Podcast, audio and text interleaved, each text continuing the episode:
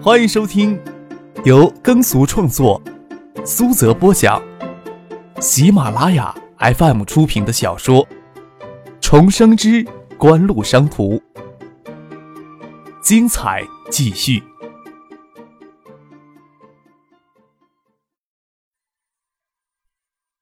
第四百二十九集。除了之前敲定的骨干人员之外，创协还利用国庆假期的时间进行大规模的招新活动，将创协的各个部门矿网吧与设计大赛也都在国庆之前正式展开了，陆续有作品上缴过来，只待假期结束，就可以正式进入到评审阶段，挑选最佳方案，或者说是最优秀的几套方案综合起来重新设计以后。就可以正式的进入网吧的正式实施阶段了。杜飞笑着跟张克说：“哎，你是不知道呀，石学兵那小子跑去做男公关了。这次招新呀，硬是让他骗了好些无知又美貌的少女进来。这家伙还跑到音乐学院与师大骗了七八个女孩子进来。你说怎么办呀？大家都觉得有些不对劲儿。可是总不能将音乐学院与师大的漂亮女孩子往外推吧？明天你也去看看。”看了你也舍不得往外推呀！啊！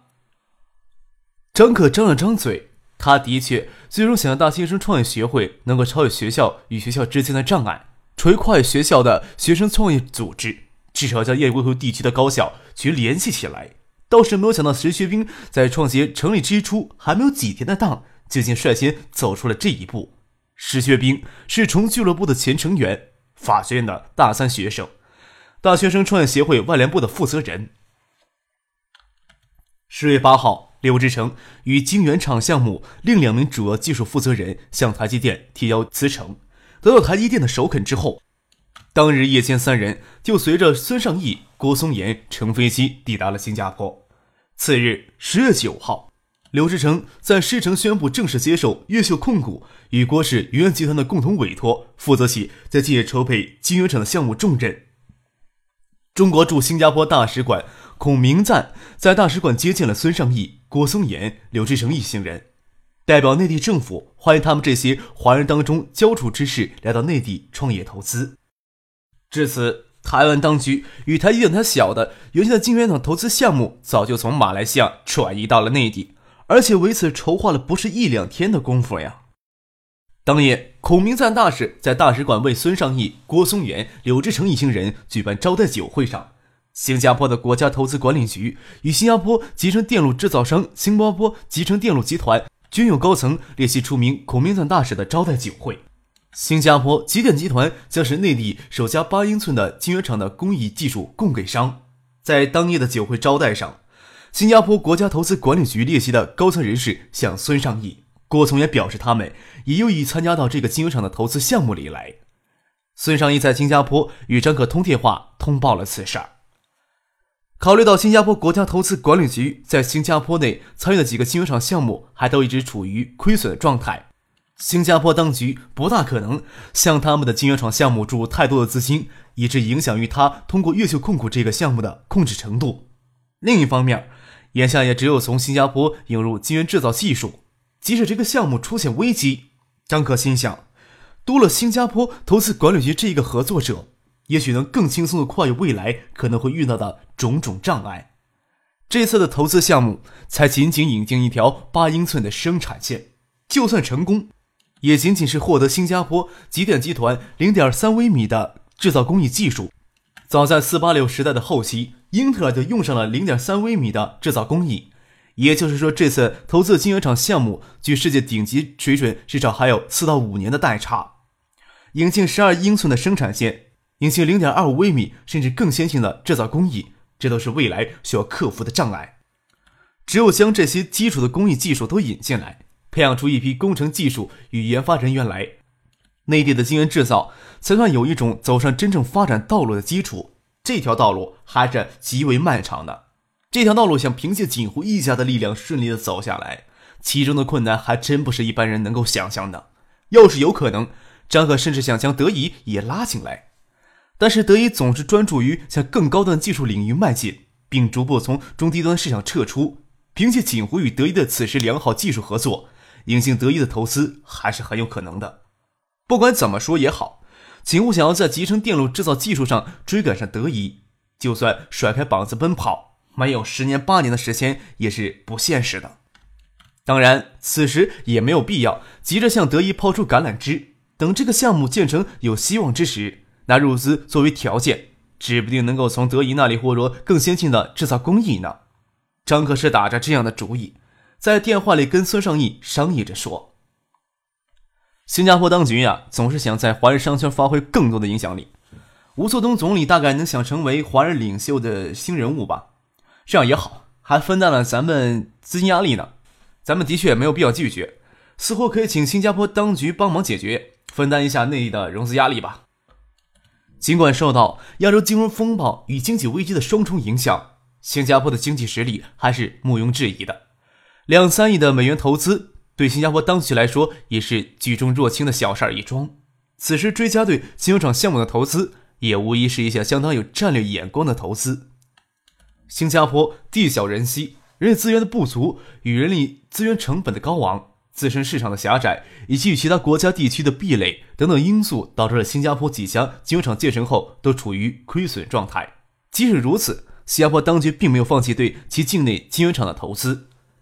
内地市场的前景似乎更为诱人。一个十三亿的人口、没有关税壁垒的庞大市场，仅这两三年开发出来的叠机产业，就为集成电路制造提供了近六亿美元的庞大市场。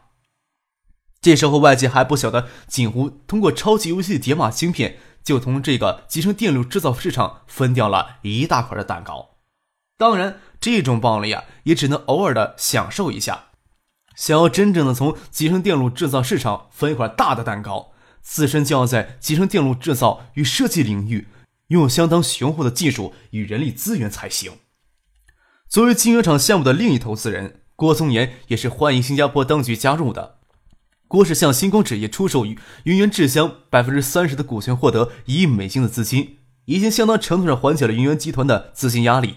再说这次向晶圆厂项目注资。并不需要挤占云源集团的现阶段的资金链。十月十二号，孙尚义、郭松岩、刘志成就与新加坡国家投资管理局与新加坡极电集团草签了合作协议。合作协议草案拟定了各家的出资比例：一秀控股出资三亿美元，控股百分之五十六；新加坡投资管理局出资一亿美元，持股约百分之十九左右；郭氏云源集团出资八千万美金，持股约百分之十五左右。刘志成及其率领的管理团队出资两千万美元，加上技术与管理上的持股，共计百分之十。从年前郭松元筹建晶圆厂项目以来，刘志成就有计划将个人资产转移出台湾。当然，有一些资产，比如说他个人在台积电的持股，是不可能转移出来的。这一部分的资产，他也有牺牲掉的觉悟。比起个人资产的多寡，他会向往个人事业上的成就与在整个电子行业的个人地位。十月十三号，孙尚义、郭松岩、柳志成以首批工程师及家属二十余人从新加坡乘飞机飞往建业国际机场。国家纪委副主任、国务院电子信息产业发展小组组长葛建德，邮电部副部长、电子信息产业发展领导小组副组长易云飞一行人，在东海省省委书记陶静、省长李远湖、建市市委书记罗军、建市市长肖明建。常委副市长、数字长廊构想小组领导王维军，副市长新博高新区主任黄克群，新博高新区投资促进局姚文世等人的陪同下，驱车到建业国际机场迎接孙尚义、郭松岩、柳志成等人。无可置疑，将晶圆厂项目对东海省的高新产业链新战略、建设的高新产业新战略，以及对国内整个高新技术产业布局的重要意义，比起摩托罗拉在天津的建厂计划。建业的晶圆厂投资计划更具有突破的意义，这毕竟是为了整个区域的电子产业服务的。国家纪委副主任葛建德抵达建业，不仅仅是为了孙尚义、郭松岩、刘志成接机而来，还将代表国家纪委对东海省与建业市的市兴战略进行实地考察。一经通过，国家就将在政策上对东海省建设进行产业政策上的倾斜。想必没有人愿意张克这么一个青年混在衣冠楚楚的中老年人群当中。锦湖的关系颇为复杂，也派不出合适的人选陪同省委书记陶静等人出席机场的接机活动。锦湖电子研究院世纪越秀控股的实际控制人，丁怀是锦湖电子研究院的董事长兼总裁，但是声望都不及爱达集团的总裁陈信生。特别是爱达集团与越秀控股有没有直接的关联？仅从职位上来看，作为锦湖的总裁，蔡飞娟更有资格列席这样的活动。但是在锦湖体系内，蔡飞娟的地位其实是低于陈信生、丁怀、苏京东、周等人的，真是让人头疼的体系结构。这样的大场面。张克要不亲自出马，竟然找不到合适的人选。张克索性不让锦湖派人参加机场的接机活动。孙尚义作为越秀控股的董事长，蒋薇作为越秀控股的总裁，陪同郭松岩、刘志成等人在场，自然也就可以了。想必陶静、林远湖、罗军等人也能够谅解。虽然周也是从新加坡转乘同一班飞机抵达建业，不过他偷偷摸摸的随着普通旅客从其他安检通道离开了。随周游同时乘飞机抵达建业国际机场的，还有橡树园微电子技术实验室的首席科学家谭云松夫妇以及他们从新加坡带过来的技术团队。他们也是跟着周游悄然无声的乘上了橡树园派出的接机汽车离开的。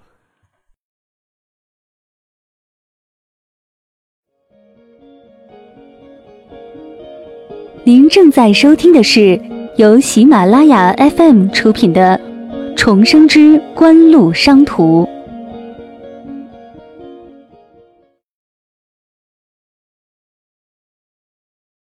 张可没有混在陶静、李远湖、葛建德、易云飞、罗军、肖明建这些中老年队伍里去给郭松岩、柳志成、孙尚义一行人接机。他算着时间，打算骑车去橡树园给谭云松夫妇接风。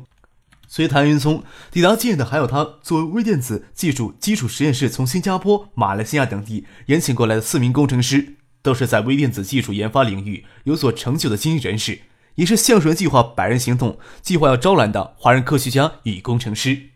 既然委托了谭云松微微电子技术实验室进行首席科学家，就要唯一组建科研团队的权利。只要是谭云松认可的人选，在锦湖在橡树园方面走一下聘请的形式，当然。谭云松也充分的征询了锦湖这边的意见，特别是征询了对亚洲微电子技术研发领域的了解颇深的陈信生、丁怀等人的意见。这些人将来都是未来锦湖研发体系的骨干，需要将他们从橡树园计划骨骼给撑起来。张可不会吝惜一面都不露的。时间紧迫了一些，才给谭云松不到二十天的时间。不过谭云松在领域内广泛而深厚的人脉发挥到了巨大的作用。这四人还是首批的人选。还有七八个人，总要等到结束之后，委托前雇主的工作，才可能陆续到建业来就职。有谭云松，有谭松从东南亚招来的十多名高级研发人员，锦湖这几年也培养了一批技术骨干，调拨一批人过来给这些高级研发人当助手，也可以深入的培养。在与东大等高校实行双导师制的研究生培养机制，每个高级研发人员配两名助手，再配两到四名的研究生。差不多就可以将微电子技术实验室的框架给撑起来，能有再到两三年的时间，实验室的技术团队就能初步的成熟起来。橡树园的第二批创业园主主体工程也接近了尾声。为了区别东边改建的尾声的第二创业园，内部的人通常将这里称为立丰园，东边的创业园称为燕水园。骑车到立丰园的前面，正赶上赵鹏、赵子林领着谭云松夫妇。与一眼看上去就像华侨工程师打扮的几个人从立丰园里走出来。这去哪儿啊？张克就支着地问赵鹏他们。张克过来之前也没跟他们打招呼，自己掐着时间过来的。他老师说是想去验水园看一看。赵鹏跑过来将张克胯下的自行车接过来，总不能让张克推着自行车跟他们往验水园走去吧？实验室都是新建的建筑。赶在十月前主体工程已经是相当不错了，离真正建成基础设施安装完毕还需要一些时间。虽然十月份加大创业投资项目力度审批，十月份通过审批的项目也不过八个，离天满立丰园还需要相当长的一段时间。验水园建成以后，先可以将橡树园等筹备办公室搬过来，谭云松等先招募到的科学家、工程师也会先将工作地点放在验水园这边，等基础实验室建成以后。将这里挪出来，给后续的创业企业入驻。谭云松给张克介绍他们身边随他来到建业市参加橡树园计划的华人工程师，笑着说：“回了新加坡以后呀，我很难拿言语跟他们描述客少的年少有为。还好几回又做出让人瞠目结舌的动作来，都不用我解释什么了。我也与柳志成见过几面，没想到都给你拉到建业来了。怎么没在机场看到客少你呀？我呀，我去凑那个热闹做什么呀？张可听田云松说起晶圆厂的项目的事儿，笑着说：“今天呀，本该是丁环来接待你们的，不过他又赶到日本去了。倒是苏玉东能在晚饭之前赶过来，你们不先去安排地方休息一下？”丁环是锦湖整个技术研发体系的总负责人，在飞机上呀，坐了五个小时，也总要活动一下腿脚吧，就先去研术院看看。先了解一下工作环境也好。”谭松说道。张可倒不是嫌别人太敬业，就陪着谭松等人前往验水园去参观，也在路上将晶圆厂项目的事情一些详情解释给了谭松听。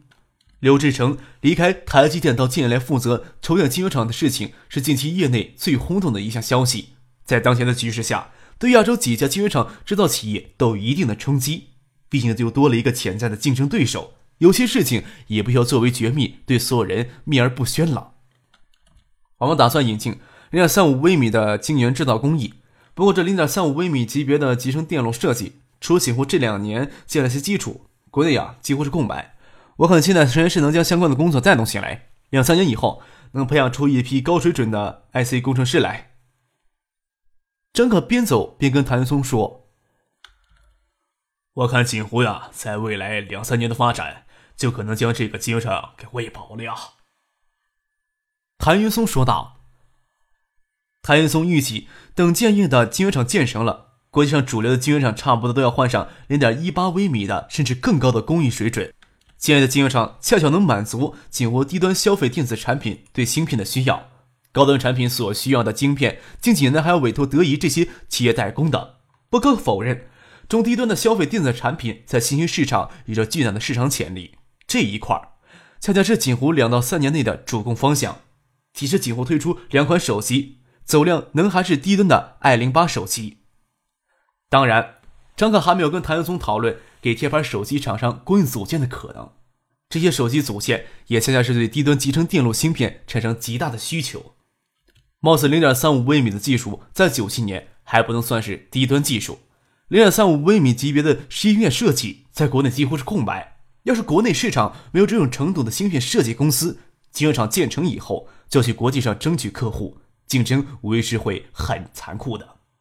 刘志成最终下定决心要过来负责晶圆厂的项目，也是从孙尚义到香港时带给他的几样小礼品中，看到锦湖在技术上真正的实力以及未来的市场潜力。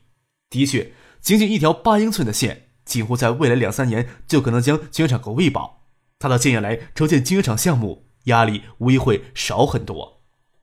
待晶圆厂项目建设完成，锦湖的垂直生产体系才算是有了一个雏形。之后还需要花大力气让这个体系丰满起来。与欧美完善的市场技术不同，国内的电子产品技术落后太多。锦湖要是只专注做终端产品，一流的产品所需要的原配件几乎都要去国内上采购。国家与国家之间的关税壁垒、技术壁垒。除了拼命挤压工人劳动力、降低人力资源成本之外，与那些海外电子工业，锦湖就几乎没有任何优势可言。这也是锦湖必须要自力更生、筹建一个完善的垂直生产体系的关键因素。张可也相信，随着时间的推移，人们也能逐渐的意识到，这个垂直化的生产体系在信息市场会闪耀出越来越耀眼的光芒。苏兴东下午五点钟才乘车赶到建业，与谭云松等人见面。明天纪委副主任葛建德一行人要来参观橡树园，要一个重量级的人物出面接待。家里啊，就剩苏京东了。周又不是安达集团体系里的，他出面就且不伦不类。青年公寓正抓紧时间装修前面的四栋楼，但是等装修结束以后，也不是一天两天的工作。张可让人将雁归湖西岸的东华宾馆附近的一栋楼给包了下来，安排柳志成及随行人员入住。基本上筹办公处也放在了验水园。总之，刘志成他们这时候要接受纪委、省市等政府部门的热情招待。也安排谭云松等人暂时住进东华宾馆，先请谭云松等人去东华宾馆休息一下。晚饭就安排在东华宾馆。在去东华宾馆的路上，苏京东跟张可说起对客王供应手机组件配件的考虑。